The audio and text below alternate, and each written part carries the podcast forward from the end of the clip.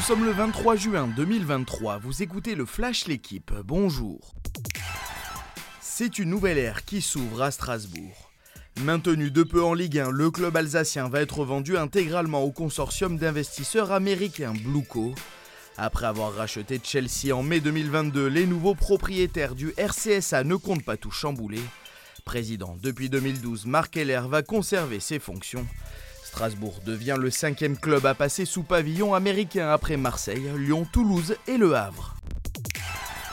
Rentrée réussie pour les Bleus et dans l'Euro Espoir. Les Français se sont imposés hier 2-1 face à l'Italie lors de la première journée du groupe D. Les buteurs Kalimundo et Barcola contre une réalisation de Pellegrini. Avec 3 points au classement, les joueurs de Sylvain Ripoll sont à égalité avec la Suisse, vainqueur de la Norvège sur le même score. Prochain match dimanche face aux Norvégiens.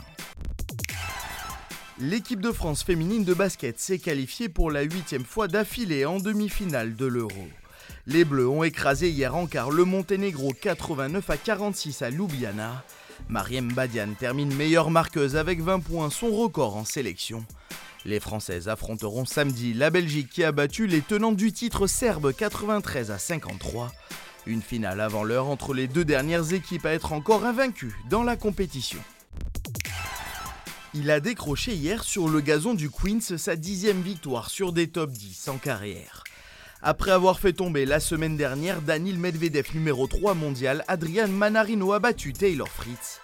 Le Français s'est imposé 6-4, 7-6 face au 8e à l'ATP pour se hisser en quart de finale. Il affrontera aujourd'hui Alex de Minor, qualifié tout comme Carlos Alcaraz. Merci d'avoir suivi le Flash l'équipe. Bonne journée.